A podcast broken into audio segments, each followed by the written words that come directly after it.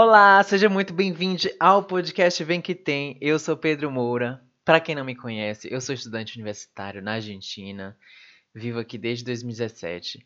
Na edição passada, eu deixei de me apresentar direito por estar nervoso.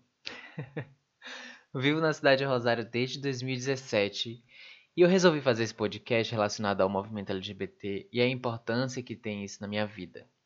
O que eu vejo que é importante, o que é relevante, as coisas que eu aprendi e venho aprendendo, porque a desconstrução é constante e eu acho que isso é algo que deve perpetuar sobre tudo o que vivemos. Então, se você aí no meio sente que está um pouco perdido nesse universo, ou se tem dúvidas sobre qualquer coisa que diz respeito à sexualidade, gênero, siga lá no Instagram, arroba podcast vem que tem. E lá você pode mandar qualquer pergunta que eu estarei respondendo aqui mesmo. É, tem um espaço aqui no, no programa que é só para isso. E o título de hoje eu escolhi com a ideia que talvez você nem esteja por dentro, mas como esse pod também leva cultura para esse povo, vamos lá. Você é fã de Harry Potter? Aquela louca já começa assim. Mas independente se você é fã de Harry Potter, da saga do bruxo mais conhecido desse planeta Terra ou não, é possível que você já tenha ouvido falar. Há exatamente um mês atrás, em pleno mundo pegando fogo, brincadeira, não era isso que eu ia falar Há um mês atrás, no mês da visibilidade LGBT+, e manifestações mundiais antirracistas, a escritora dos livros da saga de Harry Potter, a J.K. Rowling, uma frequentadora assídua do Twitter, decidiu expor sua opinião sobre uma matéria que trazia a seguinte mensagem: Pessoas que menstruam. E criticou essa expressão, supondo que as mulheres eram as que podiam explicar sobre o tema, já que elas menstruam mas a matéria, ela não sabia. A matéria tinha um, um ponto de vista inclusivo, ou até sabia mesmo. E que, para você que ouviu a primeira edição desse podcast, já sabe que identidade de gênero ela é voltada para a pessoa, para, para si mesma, de como a pessoa se enxerga no mundo, de como ela se identifica. Vai saber que homens trans nasceram com uma vagina e por isso menstruam, além de pessoas não binárias também, que também nasceram com a vagina, mas não se identifica com o sexo biológico, mas que isso não impede de, de que elas menstruem.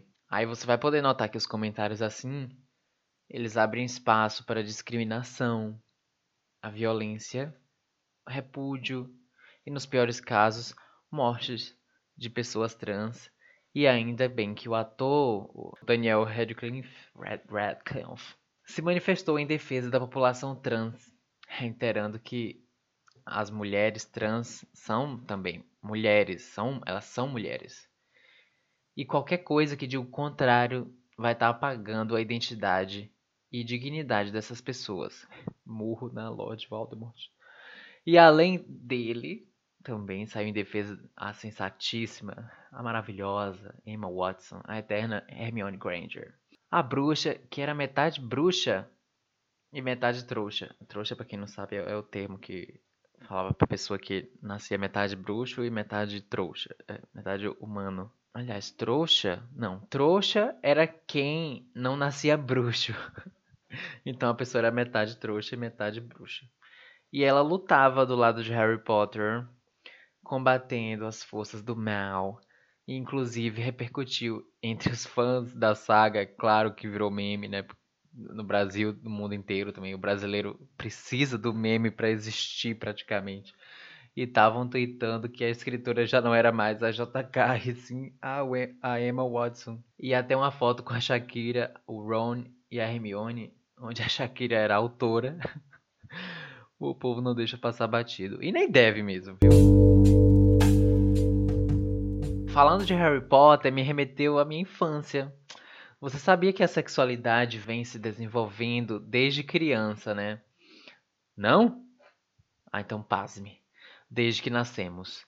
Pois é, o nosso querido Freud, ele explica que desde que tomamos o leite do peito para amamentar, começa o desenvolvimento da sexualidade. O prazer em botar o peito na boca para tomar o leite materno, mas sem sem conotação erótica, tá? Pelo amor de Deus aqui. Não, não tem conotação erótica. Não vai, daqui a pouco vai dizer que o bebê tem sente prazer sexual. Não, não é isso. Ainda sobre infância e representatividade, eu sempre gostei de ver desenho. Você também gostava de ver desenho? Anime, alguma coisa assim? E eu via personagens como Pernalonga, Pica-Pau, assim. Eu sou velho mesmo. Mentira, eu tenho 23 anos. Mas enfim. Tinha uns episódios vestindo de mulher. E eu achava muita, muita graça. Porque era uma feminilidade que eu achava aquilo super massa, super fora do comum comparado com minha criação arcaica, patriarcado, bem forte. Conservadorismo foi uma das coisas que eu relutei. Mas enfim, você também via isso quando, quando assistia uma série um, ou um, desenho, um, um desenho animado, um anime, ou assiste ainda, né? Eu também assisto, meu filho. Eu sou eu sou viciado em desenho animado, em anime, coisas bem Japão. E anime eu também era viciado em Naruto. E tinha um personagem lá chamado Sai, que ele era uma figura mais enigmática. Que eu não tinha. Eu, que ele não tinha uma atração pelas ninjas mulheres, né? Que, pra quem não sabe, Naruto é um mundo ninja, shinobi. e também ele não tinha atração pelos ninjas homens. Então ficava. Apesar do personagem ser muito chato, eu achava que era super diferente também. Ele usava um cropped maravilhoso. E hoje os desenhos e animações já trazem também essa, essa coisa de representatividade um pouco mais escancarada. Não era tão escondida assim. Alguns do Cartoon Network, ah, como A Hora da Aventura, tem aquela aquela menina gótica lá que se apaixona pela princesa Jujuba. Uh, na Nickelodeon tem o Bob Esponja, que inclusive no mês passado foi anunciado que ele era LGBT, assim como outros desenhos do, da Nick. Eu achei maravilhoso isso. Hoje eu sinto que as crianças, adolescentes da geração mais nova, ao mesmo tempo que tem muita informação, muita possibilidade, muita informação não, muita possibilidade de entrar em contato com a informação, não tem quem as guie para buscar algo realmente informativo na web, na rede. Meu Deus, eu tô usando um vocabulário bem diverso aqui. Mas enfim, aquela época não era tão fácil ter um acesso à internet. Não tinha uma internet acessível. Não tinha smartphone com todas as ferramentas de hoje. Não tinha, eu acho que nem tinha o Google naquela época. Será que tinha? Nem lembro, não lembro. Mas onde eu quero chegar? Eu quero chegar à fase da escola. O que é a escola, né? É onde a maioria das crianças aprendem a socializar. E com a socialização vem também o desenvolvimento da sexualidade. Óbvio, tá sempre acompanhando, marcando presença. É na escola que nós aprendemos que o sistema educacional do nosso país é bastante conservador. A gente aprende o que eles querem. Ah, mas como assim, Pedro? Como assim? Deixa, deixa eu te comentar uma coisa aqui é, você só vai aprender isso talvez, sei lá quando. Mas não é algo que se aprende na escola. Vou te dar uma aulinha rápida de história, que é, começa assim. Na Idade Média, aquela vai fazer uma voz, mas não tem nada a ver. Na Idade Média, se reprimia muito o sexo por manutenção do, dos bens, da família que vendia as suas as garotas para famílias que tinham uma condição melhor, uma, uma condição financeira, tinha bens. E detalhe também, a Igreja Católica nessa época, ela proibiu que os padres pudessem casar para que os bens da igreja não fossem diluídos através dos tempos nas famílias dos padres que eles tinham. É, pulando aqui o, o, a idade, agora indo para a idade moderna, no período vitoriano, Havia uma, uma repressão do sexo que a sociedade vivia a religião e tinham que concentrar a propriedade. O que é a propriedade? Os bens. Mas hoje, com a propriedade já concentrada, não precisa mais conter os comportamentos sexuais. E por isso nós temos a libertação, a liberação da sexualidade, os estudos comportamentais, como tinha dito Freud, que foi um deles, é, mas que, mas que diacho tem isso a ver com o que a gente estuda na escola? Aí é que tá. Até hoje, pelo fato que se demorou muito para que a sexualidade deixasse de ser reprimida, as questões como a educação sexual, ela é interditada até hoje nas escolas públicas, porque o governo, o governo conservador, toda aquela aquela chapa na Câmara, na, a, enfim, a igreja ela ainda está muito presente, a igreja evangélica, a igreja católica. A igreja católica hoje em dia ela está um pouco mais flexível, como eu tinha dito no episódio anterior, tem religiosos, estudiosos da Bíblia que falam que muita parte desse muita gente fala que é pecado ser gay, que é pecado ser assim, mas muita parte da da Bíblia ela foi traduzida errada. Ela tem ali uma, umas coisas. É, mas enfim, a, onde é que eu, eu já tinha até me perdido do raciocínio, mas eu vi que a, a, o conservador, o conservadorismo, não aprova medidas de implementação de educação sexual integral. E o pior, com argumentos arcaicos de que é errado e que uma criança não tem que aprender isso na escola, que é muito cedo, que não tem idade, que não tem estrutura, que é errado, que é pecado. Mas eu vou te dizer uma coisa. Eu acho muito provável que você nunca, nem da escola, nem de casa, ouviu assuntos de sexo, mas aprendeu de alguma forma na rua, na internet, etc e tal, com amigos, e de um jeito muito superficial, muito equivocado por pessoas que não só não entendem sobre isso. Elas só sentem as coisas e você vê como é a realidade nua e crua. A realidade nua e crua sempre vem de pessoas que têm o próprio, a própria visão sobre o mundo. Então nunca é algo educativo, nunca é algo educativo. Mas hoje em dia já está mudando com é, todo esse movimento LGBT que vem trazendo cada vez mais conscientização, eu, enfim, eu acho que foi por isso também que eu quis é, trazer esse podcast aqui. No caso de escolas particulares, eu vou dizer, tem pais que não se sentem confortáveis sabendo que o filho estava aprendendo, tava, aprendendo ali um, um, uma educação sexual na escola, porque soa como se fosse algo negativo e nem é, nem é. É muito mais representativo quando vemos uma figura de autoridade, capacitado para educar é, sobre algo que vai definir quem nós somos. Isso, isso é uma, uma responsabilidade muito grande. É uma responsabilidade muito grande e é uma responsabilidade que, se você comparar com a responsabilidade que o professor tem de ensinar as outras matérias, o que, que a gente aprende, isso que vai moldando no, a, nós, a nossa personalidade, é, é muito mais representativo capacitado para educar, né, sobre algo que vai definir quem somos e como nos comportamos durante toda a nossa vida. É um professor, então tirando tirando por mim, isso faria totalmente a diferença na minha vida, tanto nas questões pessoais como na luta contra o preconceito. Agora vamos para o perguntas e respostas.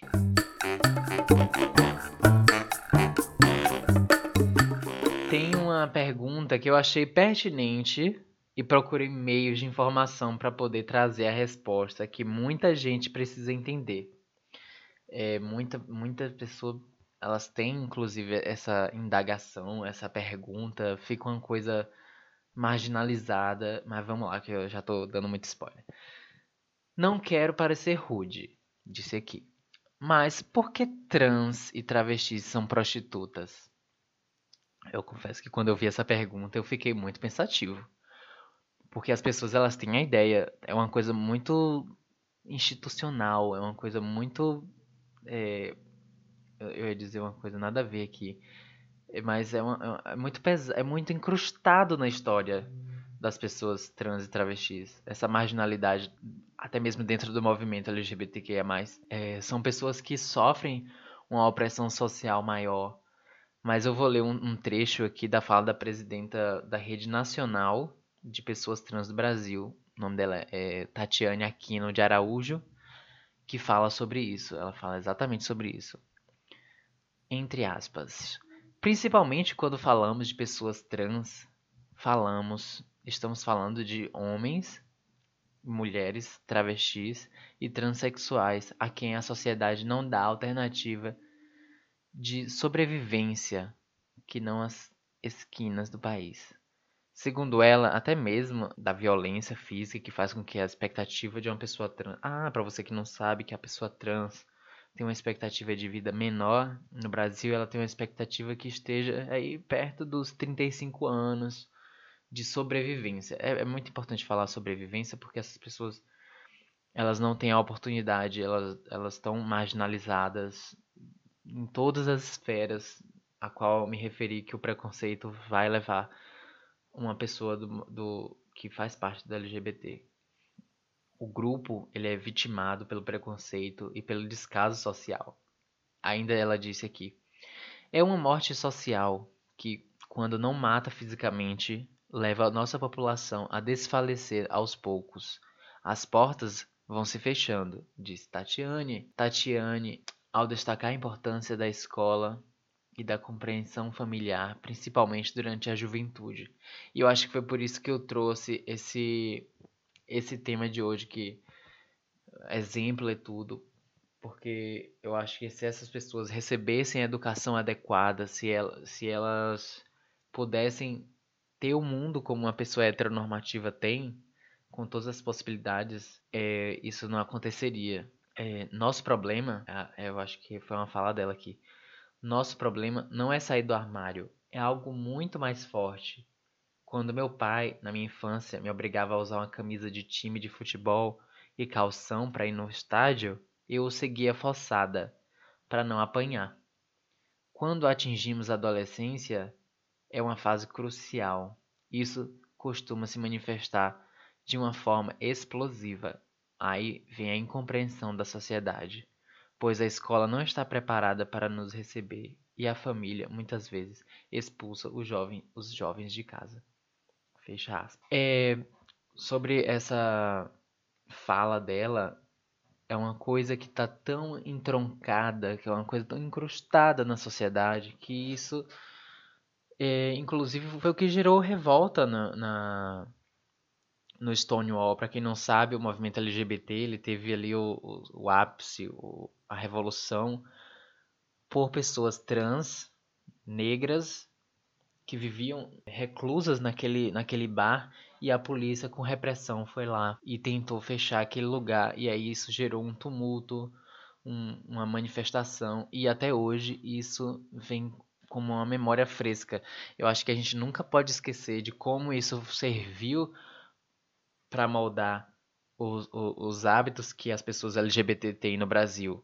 Inclusive, eu posso até estar tá trazendo aqui algo sobre Stonewall. Eu, eu acho que eu vou até trazer uma pessoa para entrevistar, para ficar uma coisa mais dinâmica, não ficar só eu falando, porque eu, eu acho também que eu falando pode, pode ser que fique massivo, pode ser que fique chato, pode ser que fique qualquer coisa que você achar, porque todo mundo gosta de reclamar também, né?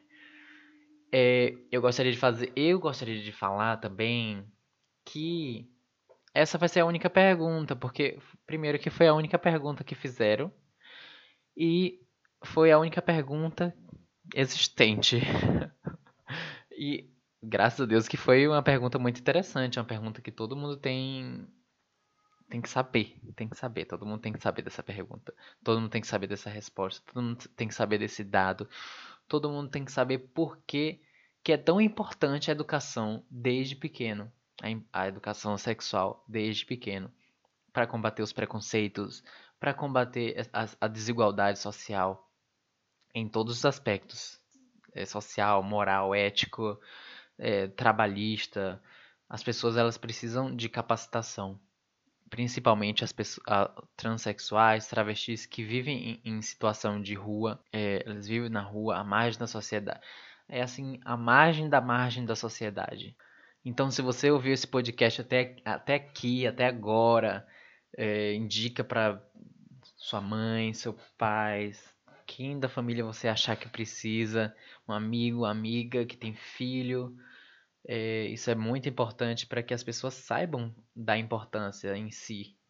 Saibam que é importante é, esse essa destruição do preconceito. O preconceito ele precisa ser destruído, ele precisa ser tirado da instituição, tirado do Estado. Tem pessoas que estão fazendo isso hoje. É, Essa foi a última parte do programa e eu queria também indicar o hashtag lá no Instagram Mães pela Diversidade. Eu acho que é, achei muito legal. Eu não conhecia ainda, já tinha ouvido falar, mas não, não conheci os, alguns projetos. Inclusive elas têm um podcast, então eu acho que vale a pena seguir e ver lá o que, que elas fazem. Eu acho que é muito importante também a representatividade. Olha, eu vou falar aqui, hein?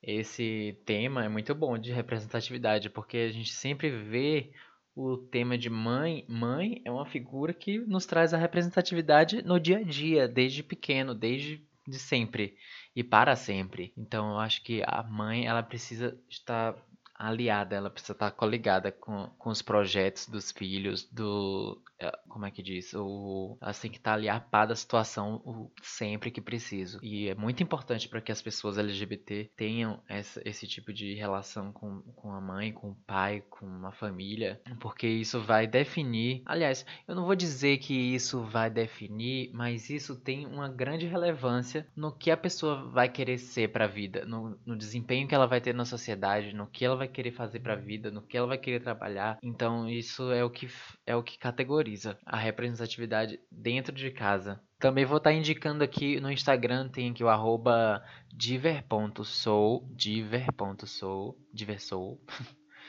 que é um espaço para as pessoas falarem diversidade, para promover a inclusão, pessoas que compartilham suas histórias sobre gênero, LGBTIA+, raça, deficiência e mais. Eu adorei esse, esse perfil quando eu encontrei, eu, eu adorei. Inclusive, tinha mandado mensagem para ver se podia, né, indicá-los aqui. E aí, como eu recebi o, o aval, o, o aval eu, eu consegui falar. E é isso aí. E é isso. Eu acho que eu dei uma, uma rodada boa, né? Falando sobre representatividade, os exemplos que nós precisamos ter o que é importante termos. Para finalizar, eu gostaria de comentar uma frase: O amor é uma péssima coisa para se odiar. E essa é a mensagem que eu achei muito bonitinha, muito significativa. E é isso. É, apoiem pessoas trans, apoiem pessoas travestis. Elas são pessoas, são seres humanos que precisam de atenção assim como qualquer pessoa. Então é isso aí. Eu acho que eu dei uma volta bastante legal, assim. Depois você me diz o que, o que você achou. E até a próxima semana. Beijo no seu coração. Ah, e não esquece de seguir lá no Instagram, arroba podcast vem que tem.